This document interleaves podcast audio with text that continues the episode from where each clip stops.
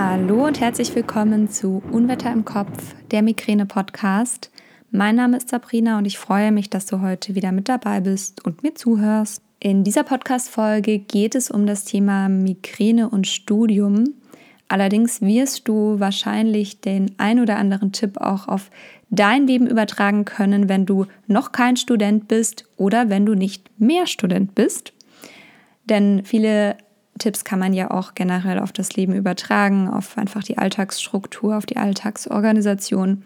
Und ich freue mich darüber, wenn du zum Post der aktuellen Podcast-Folge auf Instagram at Unwetter im Kopf mir Feedback gibst, vielleicht deine Tipps darunter schreibst oder wir da in irgendeiner Weise in den Austausch treten. Und jetzt wünsche ich dir ganz viel Freude beim Zuhören.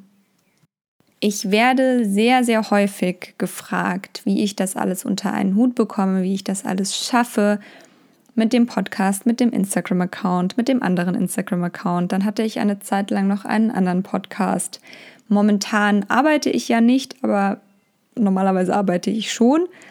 Ähm, also zumindest nicht für mein eigenes Business, sage ich jetzt mal in Anführungsstrichen. Da mache ich natürlich jeden Tag was für, aber ich arbeite in keinem Angestelltenverhältnis momentan, beziehungsweise ändert sich das jetzt auch kommende Woche wieder. Dann arbeite ich wieder, aber ja, ähm, ich mache einfach viele, viele Dinge und diese vielen Sachen muss man irgendwie strukturieren. Und das A und O ist da wirklich eine gute Alltagsorganisation und eine gute Struktur. Und da habe ich natürlich so meine eigenen Tipps, meine eigenen Methoden, die ich da anwende und das möchte ich auch sehr, sehr gerne mit dir teilen. Da gibt es keine Geheimnisse. Ähm, und was mir da wirklich auch sehr dabei hilft, sind tägliche Routinen einzuhalten. Also, dass ich wirklich mir morgens immer Zeit für mich nehme. Ich frühstücke zum Beispiel immer. Also ich verlasse das Haus nicht, ohne in Ruhe was gefrühstückt zu haben und in Ruhe meinen Kaffee getrunken zu haben. Ich habe das mal eine Zeit lang gemacht, dass ich dann irgendwie immer auf dem Weg zur Arbeit gefrühstückt habe im Auto oder meinen Kaffee im Auto getrunken habe, meinen Kaffee mit auf Arbeit genommen habe. Und da habe ich einfach für mich irgendwann festgestellt, nee, ich brauche diese Ruhe morgens für mich. Es ist für mich ein wahnsinniger Stress, wenn ich morgens schon hektisch bin, wenn ich morgens schon gestresst bin beim Aufstehen, beim Anziehen, beim Frühstück mitnehmen, wenn ich mir nicht diese Ruhe nehmen kann für mich und ich einfach mich in Ruhe hinsetzen kann. Und das habe ich dann irgendwann geändert und ich habe auch irgendwann für mich festgestellt, dass ich eigentlich, das war so eine gewisse Phase, da bin ich von, von Termin zu Termin gehetzt wirklich und war immer zu spät dran und habe mich immer irgendwie ähm, oder gefühlt war ich immer zu spät dran. Meistens habe ich es noch irgendwie geschafft, aber ich musste mich wahnsinnig abhetzen, weil ich bin eigentlich ein sehr pünktlicher Mensch. Und ja, da habe ich einfach für mich irgendwann so festgestellt, nee, das, das tut mir nicht gut. Und ich bin viel entspannter, wenn ich einfach ein bisschen früher losfahre, mir ein bisschen mehr Zeit nehme, mir einfach früher den Wecker stelle zum Beispiel und das dann alles irgendwie viel besser hinbekomme. Und ich strukturiere mich schon immer sehr, sehr gut und ja, deswegen habe ich da einfach immer diese, diese Planung. Und Planung ist einfach das A und O. Also ich plane meine Podcast-Folgen, ich plane meine Blogposts, ich weiß genau, wann ich was machen muss. Ich plane mein, mein Semester durch und hier sind wir jetzt schon im Studium. Ähm, ich habe fünf Jahre an der Uni studiert, ich habe mein erstes Staatsexamen im Lehramt gemacht, mache jetzt inzwischen ein Fernstudium den Master quasi im Personalmanagement als Fernstudium. Und ich glaube, ein Fernstudium ist für Migränepatienten sehr, sehr gut. Allerdings glaube ich auch, dass man dafür sehr strukturiert sein muss. Und ich, ich kenne beide Seiten. Also ich kenne einmal die Zeit an der Uni und ich kenne die Zeit an der Fernuni. Und im Grunde, ich konnte mir schon immer mein, mein komplettes Studium selbst planen. Also ich habe damals meinen Stundenplan mir selbst machen können und so weiter. Ich hatte das nicht vorgegeben oder so, ähm, wie ich das manchmal von, von Freunden höre, sondern ich konnte mir das alles irgendwie selbst legen. Und ähm, ja, ich, ich war schon immer so ein Mensch, ich habe immer Nebenjobs gehabt, ich habe immer nebenbei gearbeitet. Und deswegen musste ich das schon immer irgendwie organisieren. Und ähm, ich habe meinen Kalender. Ich hatte ganz lange so einen Handkalender, also in dem man wirklich handschriftlich reinschreiben konnte, so ein Buch. inzwischen habe ich das alles online. Ich glaube, der Kalender für 2020 ist auch bei den meisten irgendwie unbenutzt in der Ecke. Aber ja, ich habe einfach inzwischen so mein, meine Struktur. Also ich habe auf der einen Seite einen Kalender mit meinem Freund zusammen. Da teilen wir uns auch die Termine. Also wenn ich was bei mir in den Kalender eintrage, dann sieht er das. Wenn er was bei sich in den Kalender einträgt, dann sehe ich das. Das kann man beim iPhone machen, das kann man bestimmt auch bei, bei Android-Geräten machen. Ich weiß nicht, ich kenne mich da nicht aus. Ähm, ich gehe davon aus, dass es das auch gibt. Und ja, so weiß ich zumindest, wann er was geplant hat, wann ich was geplant habe. Und dann habe ich für mich nochmal meinen individuellen Tageskalender, in den ich abends mich hinsetze oder wann ich meinen Schreibtisch verlasse. Wenn das mittags um drei ist, dann ist das mittags um drei. Normalerweise verbringe ich fast den ganzen Tag am Schreibtisch. Ähm, dann setze ich mich hin und schreibe wirklich den Plan für den nächsten Tag. Und ich arbeite da mit verschiedenen Farben, zum Beispiel alles, was ich für die Uni mache, das ist dann blau, das ist dann so ein Uni-Block. Und dann schreibe ich in den Termin schon meine To-Do-Liste rein. Und schreibe eben rein, okay, morgen musst du das und das Kapitel lernen oder du musst ähm, das und das für die Hausarbeit machen zum Beispiel. Oder du musst das und das Video angucken, das und das zusammenfassen, was auch immer. Dann schreibe ich da meine To-Do-List rein. Und so mache ich das für alles. Also ich schreibe meine Entspannungen rein, ich schreibe Yoga-Einheiten rein, ich schreibe rein, wenn ich mit Freunden telefoniere. Jetzt in Corona-Zeiten war das ja schon so, dass man da sich oft getroffen hat zum Telefonieren. Inzwischen darf man sich ja wieder real treffen. Das heißt, jetzt sind es wahrscheinlich eher Treffen, die ich in den Kalender schreibe. Ähm, genau, und das mache ich wirklich so, dass ich mich da abends hinsetze oder mittags und für den nächsten Tag das mache.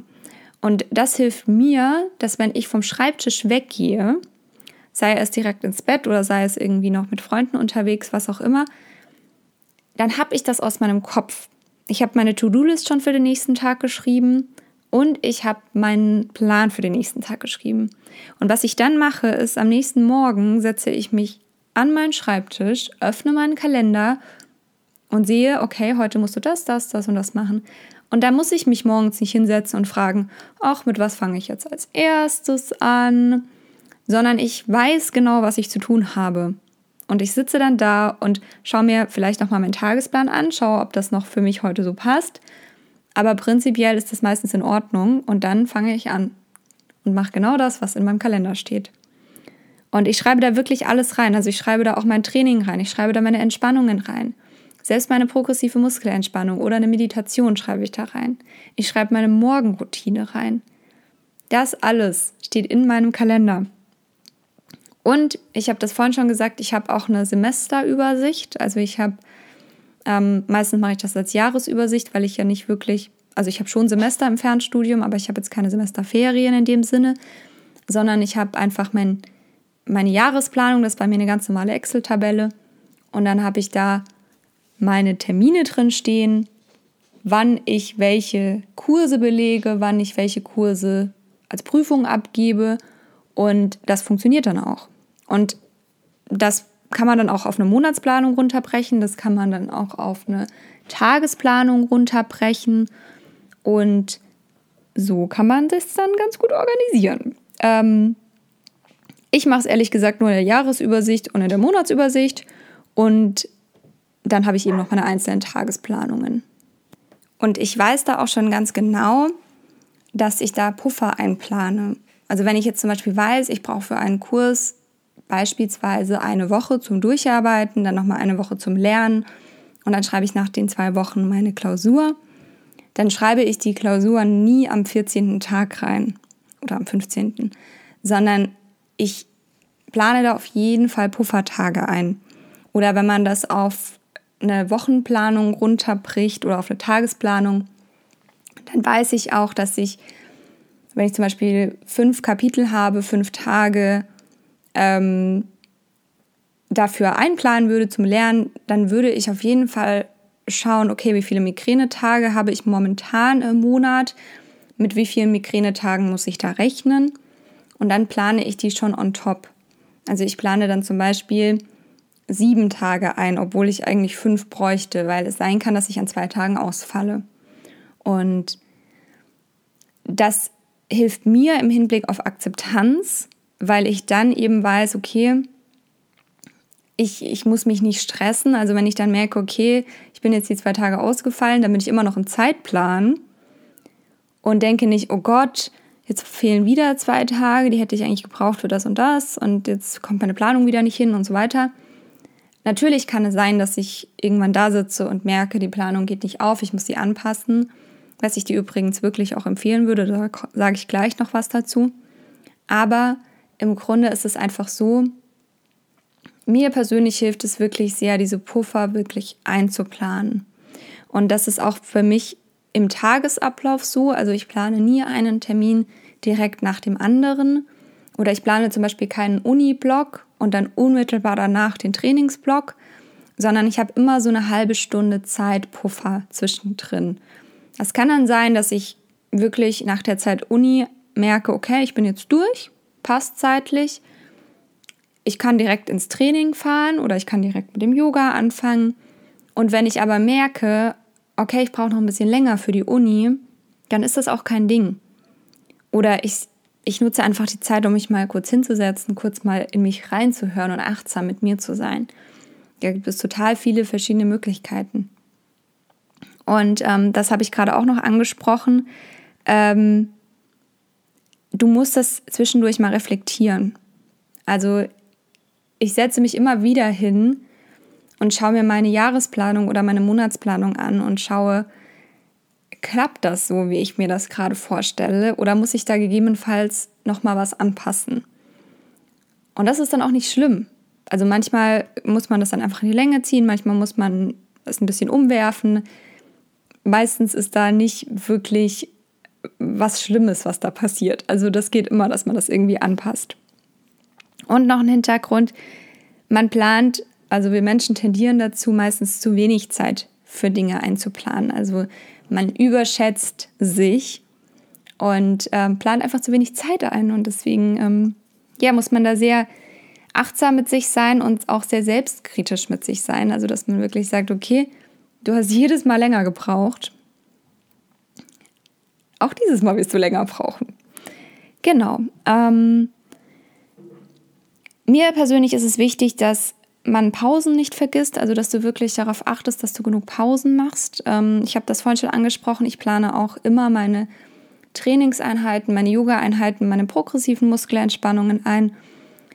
Aber dass du trotzdem zwischendrin auch Pausen machst, um dir mal Wasser zu holen, mal kurz aufzustehen, mal kurz rauszugehen, was auch immer, gerade in Lernphasen oder jetzt, in denen man sich, wenn es Homeschooling gibt oder besser gesagt, ähm, ja, wie heißt das in der Uni? Auch Homeschooling, nein, keine Ahnung, aber dass man halt von zu Hause studiert und alles als Fernuni quasi macht, obwohl man eigentlich Präsenz ähm, hat. Ich weiß nicht, wie sich das inzwischen schon verändert hat. Aber ähm, auch in Lernphasen ist das voll wichtig, dass man da wirklich sich auch die Zeit trotzdem mal zwischendurch für sich nimmt und überhaupt mal versteht, wie es einem geht. Dann, wie gesagt, die Planung zu reflektieren, das habe ich schon mal gesagt. Ähm, das kannst du dir überlegen, wie du das machst, ob du das wöchentlich machst, ob du das jeden, am Ende jedes Lerntages, sage ich jetzt mal, äh, machst. Also ob du dich jeden Abend oder jeden Mittag hinsetzt und sagst, hm, habe ich das alles so geschafft, wie ich das schaffen wollte? Muss ich das vielleicht morgen nochmal auf die Liste nehmen? Oder dass man halt sagt, ich setze mich jede Woche hin und schaue, ob die Planung noch passt oder ob ich da noch was anpassen muss. Das, ich mache das eigentlich immer, also ich mache das, so wie ich es gerade gesagt habe, ich mache das jeden Abend, dass ich mich mal hinsetze und sage, okay, habe ich das alles geschafft, was ich schaffen wollte oder muss ich morgen noch was reinpacken? Oder habe ich vielleicht schon ein bisschen mehr hingekriegt, als ich eigentlich hinkriegen wollte? Das kann natürlich auch passieren. Und dann passe ich das gegebenenfalls an und mache es meistens auch noch wochenweise, dass ich schaue, okay, was wollte ich mir jetzt nächste Woche vornehmen, was habe ich diese Woche vielleicht nicht geschafft oder schon geschafft und dass ich das dann noch anpasse und dann eben langfristig, wie gesagt, auf die Jahresplanung mir das anzupassen. Ähm, mir persönlich hat es auch geholfen, Prioritäten zu setzen. Also, dass ich mir jeden Tag drei große To-Dos vornehme, weil, sind wir mal ehrlich, mehr schafft man nicht. Also wenn du dir drei große Aufgaben am Tag vornimmst, dann kannst du dir vielleicht noch drei kleine Aufgaben vornehmen, aber in der Regel bekommt man mehr nicht auf die Reihe. Und damit fahre ich ganz gut. Die schlimmste Sache lege ich mir immer zu Beginn des Tages, also nicht ganz am Morgen, sondern ähm, wenn ich zum Beispiel jetzt anfange, an den Schreibtisch mich zu setzen, dann habe ich immer zuerst mein Sechs-Minuten-Tagebuch, meine Morgenroutine und dann kommt natürlich im Anschluss die erste Aufgabe, die erste Priorität. Und das ist für mich immer die unangenehmste Aufgabe. Und dann gehe ich weiter.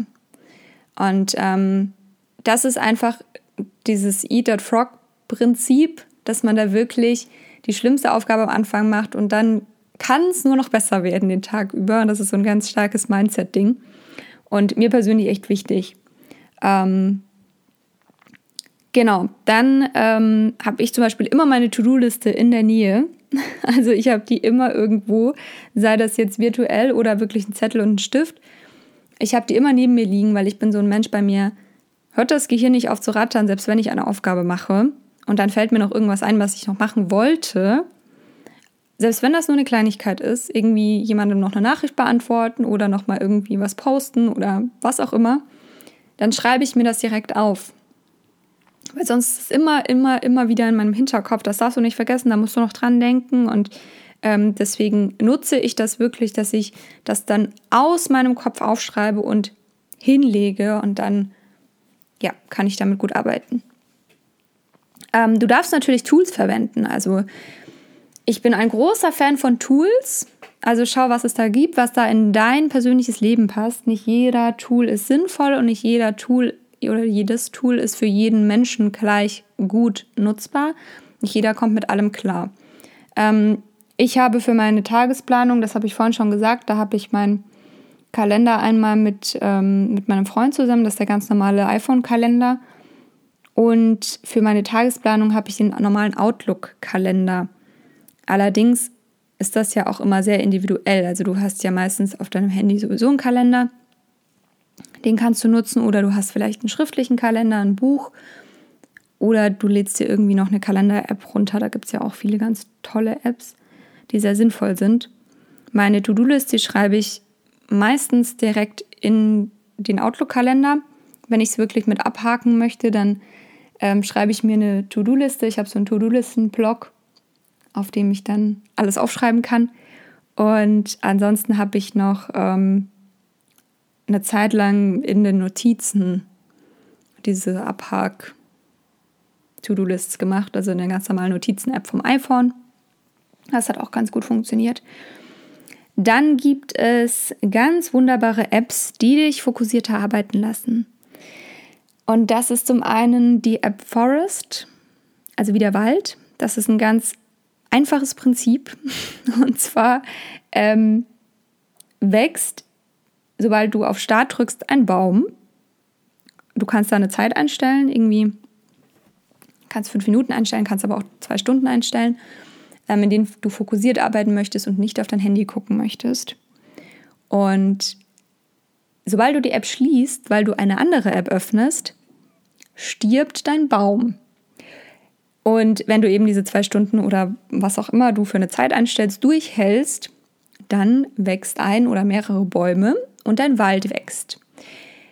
Das Prinzip ist sehr einfach, bei mir funktioniert es aber echt gut. Die App kostet, ich habe die auch gekauft, ähm, ich glaube drei Euro oder so, also nicht die Welt. Und es ist für mich wirklich sinnvoll, weil wie oft habe ich so irgendwie automatisch den Drang auf mein Handy zu gucken und dann sehe ich, ah, okay, Forest ist offen, okay, ich kann mein Handy wieder beiseite legen. Ähm, dann gibt es noch eine Timing-App, also es gibt ja ganz viele, die auf verschiedene Techniken schwören. Ähm, ich kenne zum Beispiel die App Red Tomato, also rote Tomate übersetzt. Ähm, und die funktioniert in dem 25-Minuten-Prinzip, also dass du 25 Minuten produktiv bist, 5 Minuten Pause machst und dann wieder 25 Minuten produktiv bist, wieder 5 Minuten Pause machst. Immer so weiter im Wechsel und nach einer bestimmten Zeit kommt eine größere Pause und dann geht es eben wieder weiter. ich habe für mich selbst bemerkt, dass mir diese 25 Minuten zu kurz sind. Also ich kann mich durchaus länger konzentrieren und für mich ist das einfach viel zu kurz, bis ich wirklich in dem Thema drin bin, sind die 25 Minuten um. Und ähm, ich bräuchte da mehr Zeit. Deswegen mache ich das, wie gesagt, mit der App Forest. Also ich kann damit sehr, sehr gut arbeiten und weiß dann eben, okay, ich nehme mir jetzt irgendwie eine Dreiviertelstunde vor oder auch mal 40 Minuten und setze mich dann so lange hin. Dann wächst mein Baum, mein Wald vergrößert sich. Ich schaue nicht auf mein Handy und alles funktioniert. Aber ich glaube, das muss jeder wirklich für sich entscheiden. Ich habe es teilweise auch mit der App am Anfang gemacht und habe dann irgendwann einfach für mich entschieden, dieses Prinzip ist bestimmt wunderbar für viele, aber für mich persönlich passt es nicht. Ähm, ein weiterer Punkt ist gerade, wenn man sich viel selbst einteilen kann, das frühe Aufstehen. Und da habe ich einfach für mich auch wieder in den letzten Wochen gemerkt, man schafft so viel mehr, wenn man früh aufsteht. Der Tag ist so viel länger, man hat viel mehr Zeit für alles. Und ich bin wirklich kein Mensch, der von sich aus ein Frühaufsteher ist. Also bin ich echt nicht. Die Migräne zwingt mich so ein bisschen dazu, dass ich regelmäßig aufstehe und gerade wenn ich jetzt wieder anfange zu arbeiten und da früh aufstehen muss, dann wird das wahrscheinlich auch wieder so laufen, dass ich auch an den anderen Tagen früh aufstehe.